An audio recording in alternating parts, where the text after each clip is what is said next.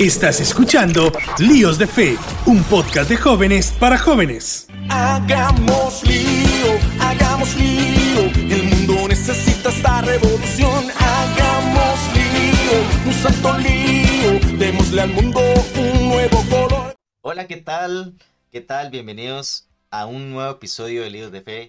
Qué alegría es poder volvernos a encontrar mediante esta herramienta que nos da la tecnología. Y para hoy bueno, como siempre, no me encuentro solo, me encuentro de la mano de mi buen amigo José Daniel Sosa. Sosa, ¿qué tal? Bienvenido.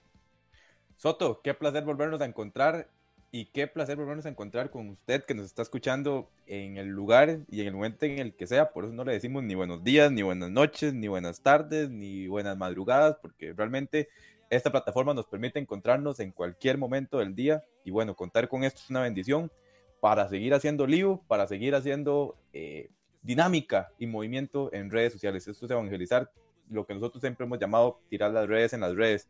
Hoy con un tema em, que puede ser, digámoslo así, puede ser controversial porque yo creo que es la incógnita más grande que todo ser humano tiene y darle una respuesta pues puede ser complicado, pero vamos a intentar conversar un poquito de este tema y bueno, dándole eh, sentido a que es un tema complicado, por eso no estamos solos, Soto y hoy vamos a conversar con un buen amigo sacerdote de nosotros, el Padre Jesús Luna. Padre, bienvenido, gracias por estar acá. Eh, pura vida, ahí estamos, para servir en lo que se pueda. Eh, sí, es un tema que se las trae siempre entre nosotros, más por las corrientes que se nos pueden pegar ahora, por, por las distintas celebraciones que hay en torno a la misma, eh, digamos aquí cerca o por otras influencias. Entonces, de verdad, ahí en lo que se pueda aportar, eh, con mucho gusto, para eso estamos. Muchas gracias, Padre. Qué bueno de verdad que nos esté acompañando en este episodio de Líos de Fe. Y bueno, Sosa, denos usted el redoble de tambores y cuál es el tema que vamos a conversar en este episodio. Exacto, porque ya hemos hablado que es un tema controversial, pero no nos hemos dicho cuál es el tema. Y bueno, queremos comentarles que al momento en el que se grabó este podcast, eh, está muy reciente la celebración del 2 de noviembre, que, eh, como decía el padre, a lo largo del mundo eh, tiene distintos enfoques. por ejemplo, la tradición en México es celebrar el Día de Muertos con toda su colorida tradición y con todo su escandalosa celebración, escandalosa, digámoslo en un buen sentido de la palabra, que es una celebración muy bonita, tradicional allá en México. Pero para nosotros los, católicos, eh, el 2 de noviembre es la celebración y la conmemoración de todos los fieles difuntos. Entonces es por eso que queremos hablar de la muerte, que queremos hablar de este tema que, como creo que como lo decíamos anteriormente, es la incógnita más grande que existe en el mundo de qué pasa después de la vida, ¿verdad? Nacemos y la única certeza que tenemos es que vamos a morir, pero ¿qué podemos esperar o qué, nos, o qué es realmente la muerte? Entonces es el tema que queremos tratar. Vamos a comenzar dando la definición de la Real Academia Española de qué es la muerte. Realmente me llamó mucho la atención porque hay como cinco o seis definiciones eh, en torno a esta palabra. Pero voy a dar las dos primeras que creo que son las eh, que pueden enfocar un poquito más el término. La primera dice, es la cesación o término de la vida. Y la segunda es, en el pensamiento tradicional, separación del cuerpo y el alma. Eso es en un principio la muerte, pero nosotros eh, desde nuestro enfoque católico queremos buscar qué es eh, la muerte para nosotros. Entonces, creo que vamos a empezar tal vez por ahí, Padre. ¿Cómo ve la iglesia la muerte o qué definición le daríamos nosotros a esta palabra?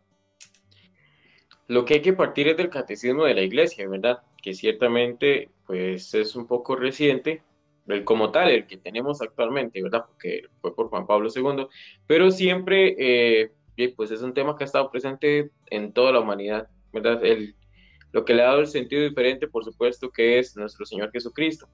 Pero sí, eh, a eso que usted acaba de leer, esas definiciones, en el Catecismo de la Iglesia Católica, en el numeral 1007, bueno, desde el 1006, pero el 1007, sobre todo el 1008, 1009, hablan de la muerte, eh, dentro de nos, de, del ámbito cristiano. Entonces, la muerte es concebida como el final de la vida terrena, porque nuestras vidas están medidas por el tiempo, en el curso del cual cambiamos, envejecemos y todos los seres vivos de la tierra, al final aparece la muerte.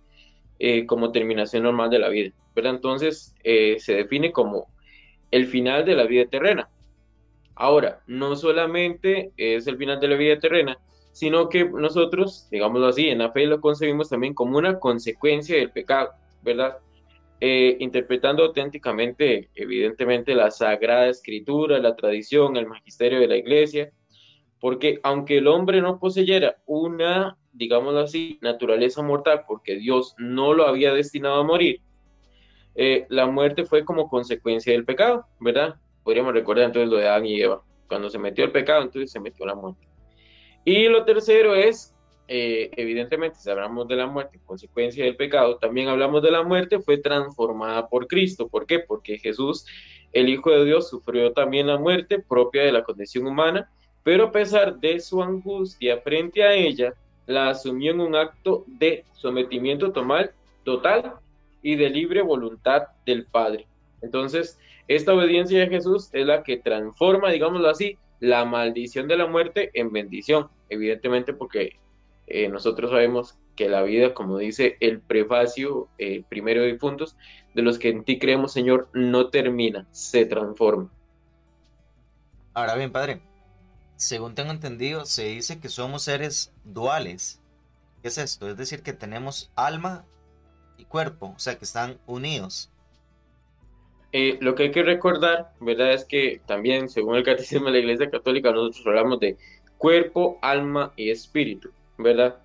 Porque, eh, bueno, hay que decirlo, por influencia de la filosofía, nosotros tenemos, este, por lo menos, digámoslo así, eh, dos grandes santos, que, bueno, digámoslo así, que San Agustín aprendió bastante de la filosofía, se habla cuerpo y alma también, este, Santo Tomás, que decimos que es como el Aristóteles cristiano, pues nos hablan así de cuerpo, alma y espíritu. Ahora, lo que hay que entender es que esto es la totalidad de la persona, ¿verdad?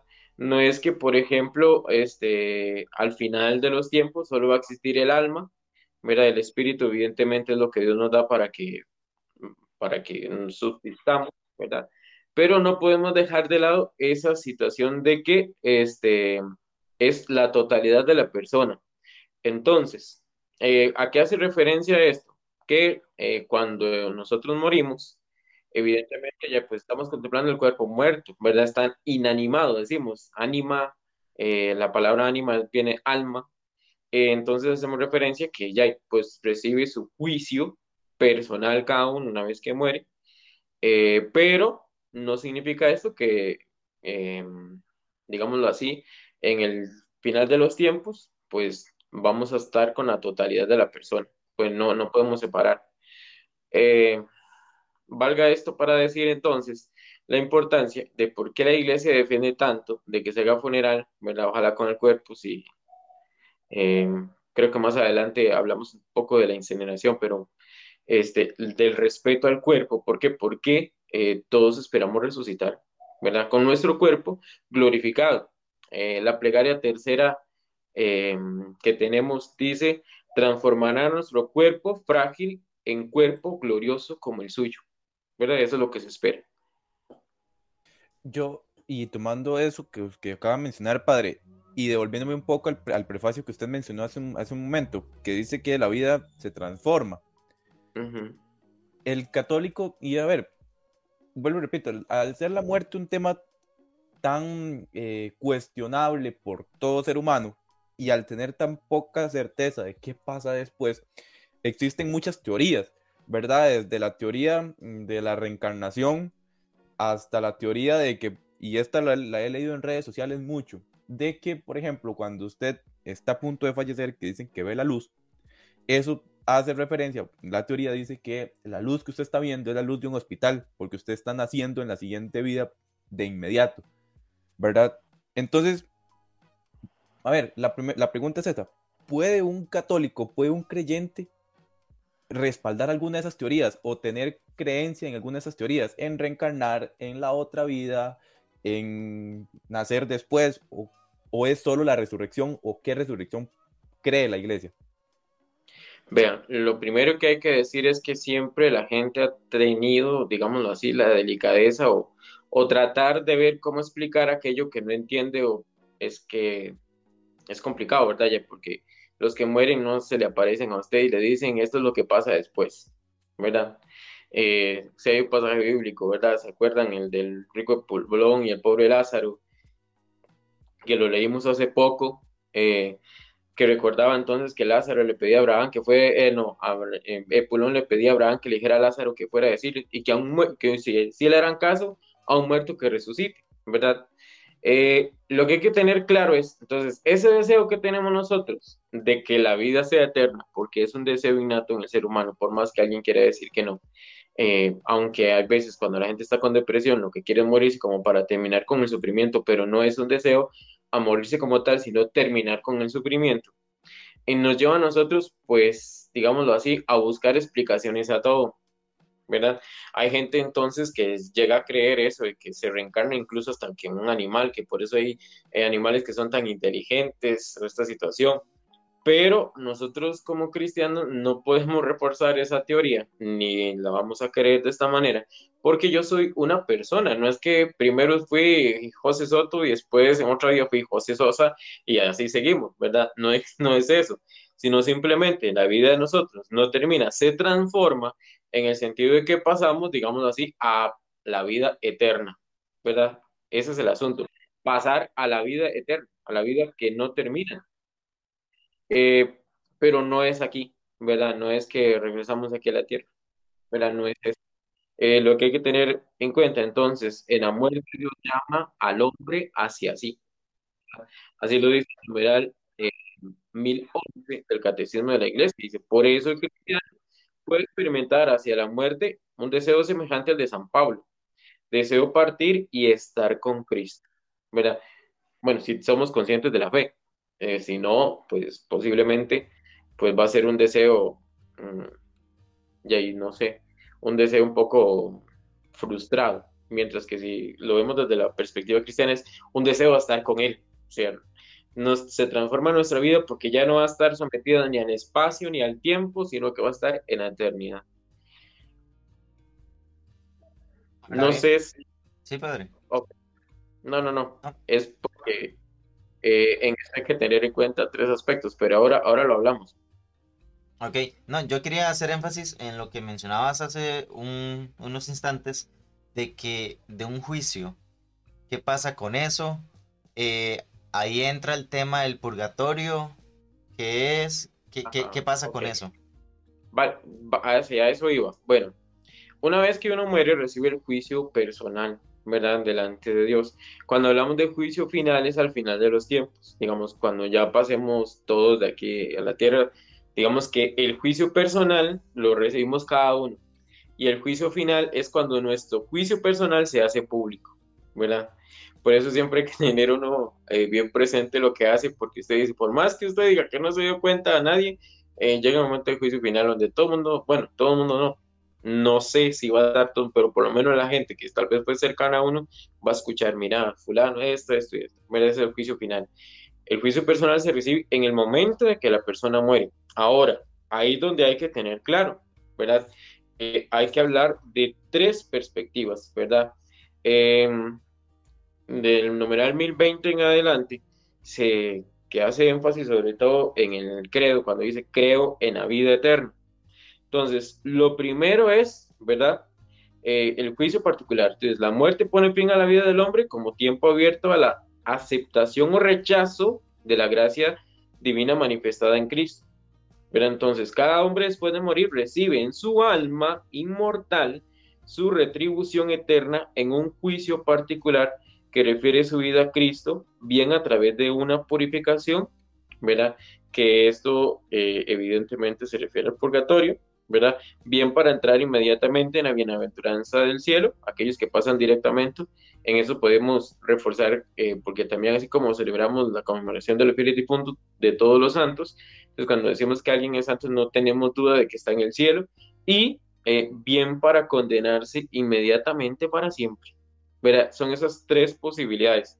Ahora, decimos del cielo que los que mueren en la gracia y en amistad de Dios y están perfectamente purificados, viven para siempre con Cristo. ¿verdad? Esto es después eh, evidentemente, del juicio personal, son para siempre semejantes a Dios, por eso lo ven tal cual es. Y esto de verlo tal cual es es lo que eh, muchas veces se llama en la iglesia la visión beatífica, ¿verdad? Cuando la gente, la, visión beatífica es ver a Dios tal cual es. ¿Cuándo ocurre eso? Cuando estamos en el cielo. Ahora, eh, respecto al purgatorio, entonces los, son los que mueren en gracia y en amistad de Dios, pero imperfectamente purificados, aunque están seguros de su eterna salvación, ¿verdad? Porque diría mi abuela, el, el, purgatorio es dejar los pelos en el alambre, digamos, va a entrar al cielo, pero dejo los pelos en el alambre, sufren después de su muerte una purificación a fin de obtener la santidad necesaria para entrar en alegría del cielo. Ahora, hay que tener en cuenta, los primeros que van a brincar por esto son los testigos de Jehová, porque ellos dicen que vamos a seguir aquí en la tierra, ¿verdad? Eso es lo que dicen. Entonces, se han llevado los malos y los buenos se quedan aquí en la tierra. Esa es la idea porque ellos se basan ahí, no me acuerdo en cuál salmo, si es el 137 o así, los justos heredarán, heredarán a tierra, o creo que es el 32. Los justos heredarán a tierra, entonces dicen, ahí se queda. Pero nosotros creemos en el purgatorio porque llama eh, la iglesia purgatorio a la purificación de los elegidos, ¿verdad? Por eso es que se llama el purgatorio, porque es el lugar de la purificación. Ahora, respecto a esto, eh, podríamos decir, bueno, bíblicamente, ¿de dónde se toma? Eh, en estos días, eh, de hecho, el, el, cuando fue esta conmemoración de los fieles difuntos, hay tres formularios de lecturas. La primera lectura que se leyó pues este año era de la, del segundo libro de los Macabeos, que hay que decir que muchas Biblias protestantes no lo tienen, porque es un libro que se considera deuterocanónico o de segundo canon, y fue escrito en griego. Y ellos consideraron que como está escrito en griego, no lo meten en el canon bíblico. Nosotros sí lo tenemos. Entonces aparecía la lectura de Judas Macabeo, ¿verdad? Y Judas Macabeo eh, dice que hay que orar por aquellos que ya han partido y hace el énfasis, si no creyéramos en la resurrección, pero eh, sería en vano nuestra oración, pero como creemos en la resurrección, pues por eso oramos por ellos hay que decir, ¿verdad? Que respecto a esto, en aquel momento ni tan siquiera estaba Jesús, ¿verdad? Porque es del Antiguo Testamento. Pero llama la atención eso. Pero sobre todo aquí en el Catecismo, eh, recuerda eh, el Primera de Corintios 3.15 y será Primera de Pedro 1.7, pero bueno, lo que dice es, respecto a ciertas, a, a ciertas faltas ligeras, es necesario creer que antes del juicio existe un fuego purificador según lo que afirma aquel que es la verdad, al decir que si alguno ha pronunciado una blasfemia contra el Espíritu Santo, esto no le será perdonado ni en ese siglo ni en el futuro. Entonces, lo que hay que entender, en esta frase podemos entender que algunas faltas pueden ser perdonadas en este siglo, pero otras en el siglo futuro. Entonces, em, lo que se refiere es precisamente a este momento de, de purificación que nosotros concebimos como purgatorio. Y este, lamentablemente entre nosotros lo que se ha visto más del purgatorio es la imagen de la Virgen del Carmen y el problema es que se ven las almas quemándose. Yo veo eso y pienso más en el infierno, no pienso en el purgatorio. ¿verdad? A menos que pensemos el fuego del Espíritu Santo que me transforma, pero hay veces se ve como quemando y, yo creo que esa no es la idea. Eh, una vez el, el, padre que nos daba a nosotros escatología nos hablaba precisamente de que este, habría, tendríamos que ver como el abrazo del Espíritu Santo que nos termina de purificar. ¿verdad? Yo creo que todos quisiéramos el abrazo así del Espíritu Santo. Entonces, si lo vemos de esa manera, entonces hasta yo quiero pasar por el purgatorio, ¿verdad? Porque, eh, ¿qué es lo que duele? Quizás en el purgatorio. No es el abrazo del Espíritu Santo, sino el que nos eso termine de arrancar en mí, dígase así, el, pues la mancha de pecado que haya quedado. ¿Verdad? Eso es. Y eh, termino con el infierno, ¿verdad? Salvo que elijamos libremente amarle, no podemos estar unidos con Dios. Pero no podemos amar a Dios si pecamos gravemente contra Él, contra nuestro prójimo, contra nosotros mismos. Quien no ama permanece en la muerte. Todo el que aborrece a su hermano es un asesino. Y saben, que ningún asesino tiene vida eterna permanente en él. ¿Verdad? Esto es de primera de Juan 3.15, ¿verdad? Pero Entonces Jesús habla con frecuencia de la gehenna o del fuego que nunca se apaga, ¿verdad? Eh, que está reservado a los que hasta el final de su vida rehusan creer y convertirse. Al final entonces, eh, al infierno, digámoslo así, se va aquel que definitivamente no quiere tener relación con Dios, ¿verdad? En ningún momento. Y, Eh, perdón, padre, haciendo, eh, amarrando todo esto que usted nos acaba de comentar, eh, a ver, de hecho hay una visión de una santa, Santa Faus- Faustina, que ella en, Ujú. en su diario tiene visiones del infierno, del cielo y del purgatorio. A ver, uno lee eso y principalmente las visiones del infierno y del purgatorio pueden ser fuertes. Em, es válido, digamos, para un creyente vivir con miedo a ir al purgatorio, a ir al infierno, o vivir, digamos, eh, pensando en voy a hacer esto, pero puede ser que me condene. O ese miedo a la muerte sea más bien un miedo tal vez no a dar el paso, sino a qué me espera después. Ese miedo es válido. Pues el miedo sí puede ser válido, sin embargo, este, hay veces el miedo dura poco, porque cuando se me olvida el miedo, entonces termino haciendo lo que no tengo que hacer. Eh, hace muchos años, ¿verdad? Eh, no había homilía, era un sermón, puede ser que durara hasta dos horas. Y el sermón que se valiera, eh, decían que era un padre que tenía una calavera y que nos hablaba de la muerte, del destino y así. Y digámoslo así, en algún momento, pues eso era meter miedo a la gente. Yo creo que el miedo tiene ese detalle. El miedo no me deja moverme dentro del amor, digámoslo así. Y la idea es que yo vaya al cielo por amor, no por miedo, ¿verdad? No es por miedo. Porque el asunto, como les digo, el miedo se olvida y uno puede eh, faltar, ¿verdad? Ahora, teniendo en cuenta esto, ¿verdad? Si uno, a pesar de que haya fallado, eh, si uno tiene de verdad una ganas de convertirse, pues el Señor ve esa conversión, ¿verdad? Gracias a Dios, la palabra nos lo pasa recordando constantemente. Eh, sobre todo, no sé si recuerdan que vimos lo del publicano y, y el fariseo, ¿verdad? ¿Quién iba justificado? El publicano, reconocía su pecado. Ahora este, eh, uno de estos domingos también aquí atrás eh, leíamos el pasaje de Saqueo. ¿Quién era Saqueo? También el jefe de los publicanos, digámoslo así, más considerado como más pecador, pero hay un espíritu de conversión. Entonces, eh, quizás lo que nos debe mover es precisamente pues el amor, es lo que nos debe mover. Eh, lamentablemente entre nosotros es muy fácil infundir el miedo, ¿verdad? Eh, yo siento que muchos, mucha de la gente, tal vez mayor de cierta tal vez los papás más jóvenes no tanto, pero la manera de meterles a sus hijos o a sus nietos es el miedo.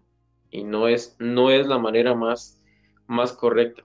Usted puede tener miedo, sí, pero que ese no sea, eso no sea lo que lo mueva a convertirse. Porque si no, eh, digámoslo así, eh, podría verse frustrado. Ahora bien, Por padre, eso ahí, perdón, eh, que meta la cuchara. Una cosa es este miedo del que estamos hablando y otro es el temor de Dios, ¿verdad? Son, son concepciones de temor completamente diferentes que tenemos que tener cuidado. Es que el, el temor de Dios viene más como un respeto hacia Dios, ¿verdad? Es un respeto hacia Dios. Sin embargo, ya yo no sé, habría que ver mucho el mundo y darnos cuenta que ahora no hay ni temor de Dios ni miedo. Ninguno de los dos. Es preocupante. Sí, y bueno, eh, esto tal vez lo voy a contar desde mi, desde mi experiencia personal. Eh, yo sufrí o viví, experimenté la muerte de mi papá hace cuatro años aproximadamente. Y yo creo, y bueno, sé que no soy el único que ha pasado por eh, el fallecimiento, la pérdida de un ser querido muy cercano. Y yo creo que eh, la pregunta que siempre gira en torno a esto es, ¿dónde está mi papá? ¿Dónde está, o en este caso mi papá, pero ¿dónde está mi ser querido? Eh, ¿O qué puedo hacer yo para ayudarle a que llegue al cielo? ¿Qué hace uno en esos casos o cómo puede uno vivir un poco más tranquilo ante la incógnita de dónde está ese ser querido que ya partió? Ajá. Recordemos que están las obras de misericordia que se llaman corporales y están las obras de misericordia que se llaman espirituales. La corporal es enterrar a los muertos, ¿verdad? Y este, la espiritual habla de orar por los vivos y por los difuntos. Es toda oración que uno haga por los difuntos, Dios, Dios se la aplica, digámoslo así. Nuestra oración cuenta muchísimo para ellos. Eh, y parte de esto, por ejemplo, no sé si van a misa, si alguna persona va a misa, siempre va a escuchar, las intenciones de esta misa son por nuestros hermanos difuntos, fulano de tal, fulano y el otro, y mengano, y en su novenario, en su mes, he, escuchado yo hasta su 43 aniversario del partido de la Casa del Padre, fue, digo yo, que se acuerdan de él constantemente. Todo eso pues le ayuda a ellos, porque digamos, es nuestra oración y le estamos diciendo a Dios, nosotros creemos que firmemente ellos eh, eh, merecen el cielo, eso es lo que uno desea, que merezcan el cielo. Por eso ofrecemos las misas. Ahora, tenemos algo que, digámoslo así, que nos permite la iglesia, que es lo que se llama la indulgencia eh, parcial o plenaria. Parcial es que es parte y plenaria es que es total. de una vez explico porque van a decir, ¿y esto dónde está? bueno, en la potestad que Dios le dio a Pedro, lo que ates en la tierra quedará atado en el cielo y lo que desates en la tierra quedará desatado en el cielo. ¿Por qué? Porque es, digámoslo así, eh, la indulgencia es como terminar de borrar, digámoslo así, la mancha de pecado que queda. ¿Verdad? Entonces usted peca, usted se confiesa, Dios lo perdona, pero ustedes saben que cuando uno a una cortina o algo se le mancha, pues queda una manchilla y, a veces cuesta que se quite. Pues eso, la indulgencia plenaria lo borra. Entonces, eh, si nosotros ofrecemos la indulgencia plenaria, digamos que eh, su papá está en el purgatorio, pues le ayuda a irse más rápido y parcial. Eso es, ¿verdad? Lo que, lo que nos ayuda. Ahora, ¿cómo se concede una indulgencia plenaria o una indulgencia parcial? Bueno, de las que recuerdo, porque es que eh, siempre me ha gustado el tema, pero siempre se me olvidan, ¿verdad? Pero, por ejemplo, ahorita estamos en el año de San Isidro y al país se le concedió, digámosle así, este, em, pues, eh, por ser los 400 años, se les concedió, digámosle así, tener el año jubilar de San Isidro. Y los obispos decidieron que iban a definir todos los templos dedicados a San Isidro eh, como lugar de peregrinación y eh, se concede indulgencia plenaria. Entonces, quien vaya a un templo de San Isidro. Entonces, digámoslo aquí en, en Alajuela, son creo 12 o 14 templos, ¿verdad? Incluyendo, por ejemplo, Santa Bárbara, que aunque no es eh, San, eh, San, Isidro el patrono, es el copatrono de la parroquia, y entonces se le dio, se le dio ese aval. Ahora, ¿qué es lo que hay que hacer para una indulgencia plenaria o para una indulgencia parcial? Bueno, indulgencia parcial, por ejemplo, es rezar el rosario delante del Santísimo pero es una indulgencia parcial. Hay más, pero ahorita de verdad no la recuerdo. Eso se los quedo viendo. Y si no lo pueden buscar en internet, es muy fácil. Ojalá que sea la página del Vaticano, porque no se voy a meter en páginas raras. Pero bueno. Eh, en principio, la acción es pasar por la puerta santa, en el caso de la indulgencia plenaria. O en el caso de la indulgencia parcial, rezar el Santo Rosario delante del Santísimo. Por ejemplo, ahora me acuerdo del Via Crucis. Rezar el Via Crucis también este, concede indulgencia parcial. Eh, estar confesado, ¿verdad? Eh, se habla de unos 20 días antes de cuando usted piensa hacer la acción de la indulgencia parcial o plenaria o 20 días después. Ya más de ese margen, ya pues hay que volverse a confesar. Eh, eso es el chance que yo tengo, por ejemplo. Y es que yo no me he confesado, ¿cómo hace? Hágalo y busca confesarse por lo menos antes de, que pasen 20 días. Segundo, orar por las intenciones del Santo Padre. Tercero, eh, profesar la fe, ¿verdad? En el lugar de peregrinación, ¿verdad? Entonces, si va a una misa, dígase que ahí pues, profesa la fe, si no lo hace. Eh, y además, acompañarlo de una obra de, misericordia. Por lo menos estas son las, eh, las cosas que se piden para conceder. Entonces, ahora, esto se concede a la persona, entonces digamos, José Sosa o José Soto quieren este, recibir la indulgencia, lo ofrecen por sí mismos, o por los difuntos. Entonces usted lo puede ofrecer por su papá. Y así le ayuda más rápido. Si está en el cielo, le sobra, no importa, no hay problema. Y si está en el purgatorio, le cae, ¿verdad? Bien, sí. Perfecto, muchas gracias, padre. Este, porque sí, realmente, Soto, creo que eh, todo el tema que gira en torno a la muerte, eh, pues es místico, digamos, o cuestionable. Y entonces la incógnita con la que las personas viven a diario, de si me toca partir hoy, a dónde voy, qué camino me espera, qué voy a, qué va a ser de mí? Y con los que ya partieron, la incógnita de dónde están, si están bien, si están tranquilos o dónde pueden estar. Entonces, Soto, creo que hoy hemos dado respuesta a algunas de las preguntas. El tema es muy amplio y, hay mucho por responder y no todo se puede responder, pero eh, ya vamos dando como, como una luz en el camino. Así es, o sea, yo creo que yo he aprendido bastante. Eh, he reconformado varios conceptos e ideas que tenía un poquito anuladas, un poquito empolvadas, y creo que esto me ayuda también y me da las herramientas este, también para rezar por los difuntos y pensar en dónde están ellos y cómo podemos ayudarles también eh, a ellos.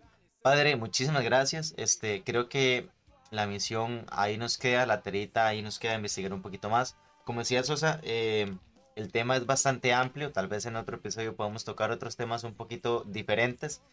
Pero, padre, más bien agradecerle su tiempo y su presencia acá en este podcast. No, bien, con mucho gusto, y ahí estamos. Ahí si quiere revisar el catecismo de la iglesia, ¿verdad? A partir del numeral 988 y por lo menos hasta el 1041, ¿verdad? Pueden leer si quisieran alguien repasar, ¿verdad? Eh, ahí viene la teología, digámoslo así, de esto. Eh, es bueno, por ejemplo, leer documentos de la, de la Congregación para la Doctrina de la Fe, eh, porque también hay otras preguntas que surgen siempre, por ejemplo, los que no se han bautizado, los que ya están bautizados, qué pasa con uno, qué pasa con otro. Entonces, eso les puede quedar de tarea ahí para que lo, para que lo lean. O eso puede quedar también para otro episodio de Libros de Fe. Ok. sabemos. Y Soto, eh, a toda aquella persona que nos está escuchando, o si tienen algún conocido, algún amigo, algún familiar que recientemente ha experimentado este tema de, de perder a un ser querido, pues envíenle el podcast. Y también a toda aquella persona que ha vivido o ha experimentado esto en días, cercanos, en días cercanos, enviarles eh, un saludo y un, nuestras condolencias, eh, porque es un momento difícil, sabemos que es un trago amargo que todos tenemos que pasar en algún momento en nuestras vidas, pero bueno, la esperanza está puesta en Dios, de que Él es el que nos salva y, de, que por Él vivimos, por Él nos movemos, por Él existimos y hacia Él vamos. Entonces, si usted en estos días eh, o en un pasado reciente ha experimentado eh, una situación de estas, un abrazo solidario y nuestra oración por todas aquellas personas que han vivido esta situación y por las personas que ya han partido a la casa del Padre. De esta forma, Soto, creo que cerramos un episodio más de Dios de Fe. Gracias por estar acá y a ustedes, gracias por escucharnos. Nos vemos, Soto. Muchísimas gracias y esto ha sido todo en este episodio de Líos de Fe.